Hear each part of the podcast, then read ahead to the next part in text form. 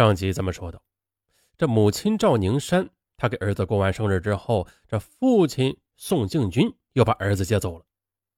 宋敬军他认为自己是个有文化的商人，他不想像前妻那样用显富的方式给儿子过生日，他要给儿子一个有情调的生日。于是他把近二百名客人用车拉到了风景秀美的山里，用五色的鲜花组成四个大字“生日快乐”。在蓝天白云下，大家共同享受着美景，吃着野餐。哎呀，再就是这宋建林的餐桌都是用鲜花做成的。哎呀，太享受了。夜色来临，在歌声中，美丽的焰火升空了。可宋建林却不开心。这时他非常害怕，害怕有一天会被父母的爱给撕碎。宋建林就读的中学是一座很好的学校。为了进这所学校，一年前他的父母拿出三万元捐资助学。当然了，那时他的父母还没有离婚。可在二零一二年八月中旬，宋建林他得知进贵族学校可以住校，那这样就可以摆脱父母了。回到家，宋建林又一次把父母请到饭店，开门见山的提出了自己的要求。可父亲当场就拒绝了他的要求，不行。现在的学校是沈阳最好的初中了，这对你将来升学有好处，不能转学。可赵宁山一心要和前夫争儿子，这时已经顾不上这么多了，只想讨儿子喜欢。儿子，你爸爸是怕花钱，你要去的学校我也知道，那里条件好极了。那妈妈出钱，你马上转学，开学之后你就去新学校。而宋敬军他生气的指着前妻：“你这样宠儿子，他早晚毁在你的手里。”可赵宁山也不烦呢，他以胜利者的姿态笑着说：“哼，当初说好的，儿子的事儿他自己做主，儿子自己要转学，那我们必须尊重他的选择。如果你心疼那几万块钱，或者是回家没法向媳妇儿报账，哼，那这钱就我来拿好了。”结果啊，当然是宋建林如愿的进了那所郊区的豪华贵族学校，费用当然是父母各出一半。那父母双方谁少出一分都不干啊！不是多出一分呐，是少出一分都不干，因为他们都深爱着儿子呀。二零一二年八月三十一日下午，宋建林被父母送进了位于沈阳南郊的这家私立中学。本以为来到住校的贵族学校他就自由了，可自由还是不属于宋建林。从开学的第一天起，他的晚饭就没有在学校食堂吃过。父母都争着抢着请他吃饭，一个月后更升级了，母亲天天中午来学校请他吃中午饭啊，理由呢是怕学校的伙食不好，影响他的健康成长。更可怕的是周末呀，周六属于母亲，周日属于父亲，整整两天，所有的时间都被占满了，吃喝玩乐累得他受不了，烦得他神经都要崩溃了。为了和前妻争得儿子的爱，这宋敬军周日不管有多么重要的生意，他都不做，就是在外地出差也要赶回来陪儿子。而赵宁山更是不让步，他有进一步的行动，他经常的向老师请假，傍晚把儿子接回家。宋敬军他自然也是不示弱，也经常把儿子接回家住。哎呀，由此一来，住校对于宋建林来说已经是名存实亡了。嗯，即使是寒假，宋建林也是两边轮着住，一天换一个家。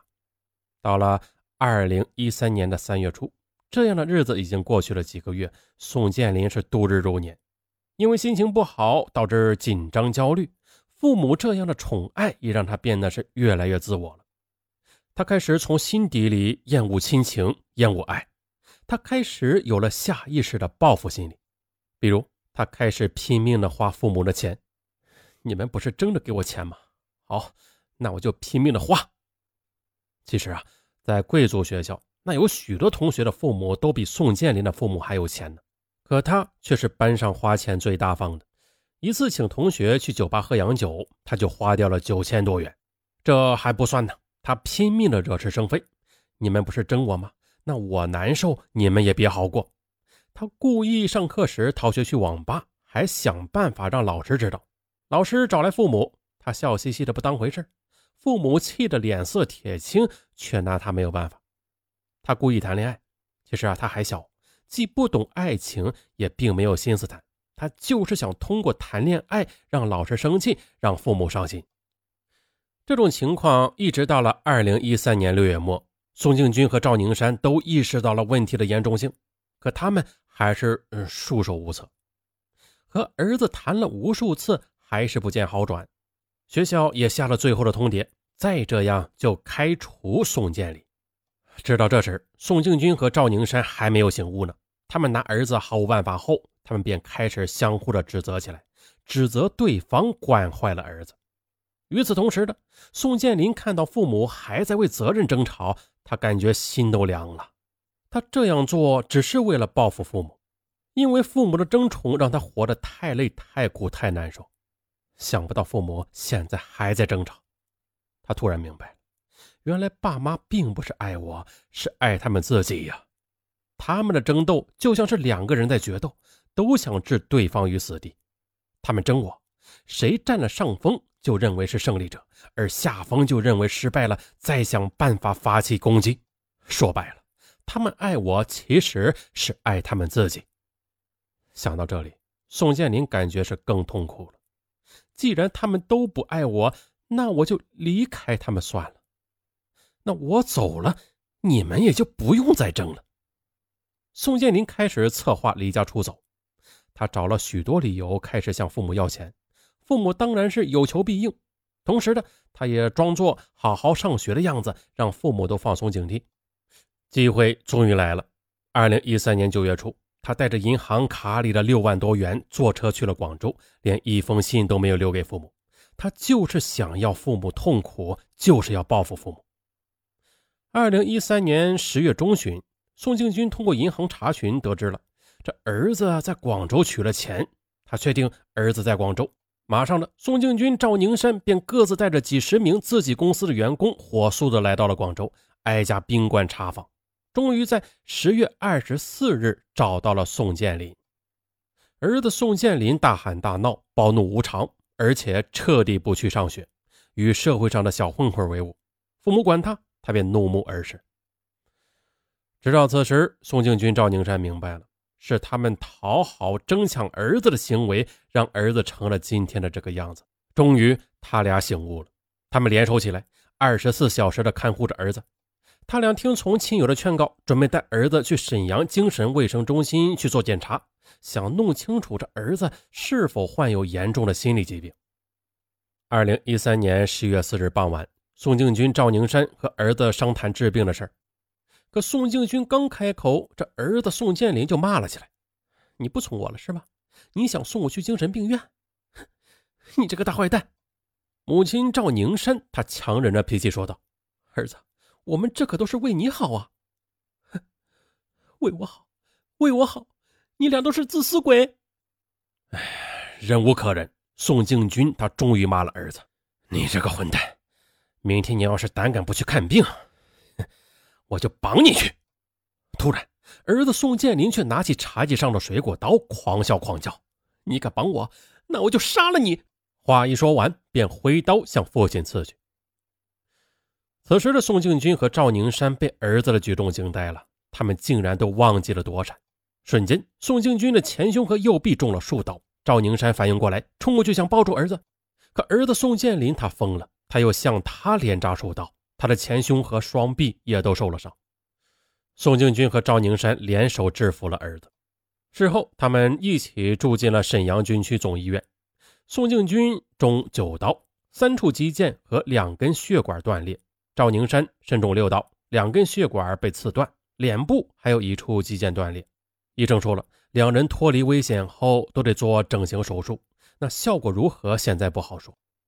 而儿子宋建林，他则住到了沈阳精神卫生中心。经过初步诊断，他患有躁狂症等严重的心理疾病。医生说了，他至少得住院三个月，然后还得进行一年以上的心理治疗与疏导。在采访的时候，心理医生认为。宋建林是因为父母离婚后的真爱，心理压力太大，导致性情大变，并且造成了人格扭曲，患上了严重的心理疾病。啊，那在这里不得不提醒那些离婚的父母，千万不要像赵宁山和宋敬军这样，这过浓又有些变态的爱，像孩子争宠般的爱，那是会毁了孩子的心灵，毁掉了孩子的一生。为人父母者，请切记这个教训。我是尚文，咱们下期不见不散。结尾处，尚文再给大家说一件事儿。嗯，最近的呃，淘宝抢红包那个口令变了，变成尚文大红包了。啊，不是以前那个口令还带个密码什么的，没有啊，这就直接是“尚文大红包”五个字大家打开手机淘宝啊，不是京东啊，这个是淘宝。京东那个是搜索“大舌头上文”是吧？啊，对，京东那个没有变啊，还是大舌头上文。咱们今天说的是淘宝，这个是打开淘宝搜索“上文大红包”啊，不要跟京东的弄混了啊。打开淘宝搜索“上文大红包”五个字啊，就能蹦出隐藏的红包、购物红包。无门槛的抵现金红包，嗯，当然是不是百分之百中，大概是百分之七十的几率。抢到的红包有优惠券不算啊，就是无门槛的红包，它会标有“无门槛”三个字儿。对，就那样的红包最好，其他红包啊，大家可以视而不见，因为只有无门槛的红包是一点套路都没有的。那些什么优惠券呐，你得购买够多少东西才能抵，这个无门槛它不用。好，你哪怕买一块钱的东西啊。它哈都可以抵现金，嗯，从今天一直到六月十八，每天一搜上文大红包啊，每人都有一次的机会中得无门槛红包，到时候可以叠加起来使用，都是可以的。啊，祝大家好运！打开淘宝搜索上文大红包，拜拜。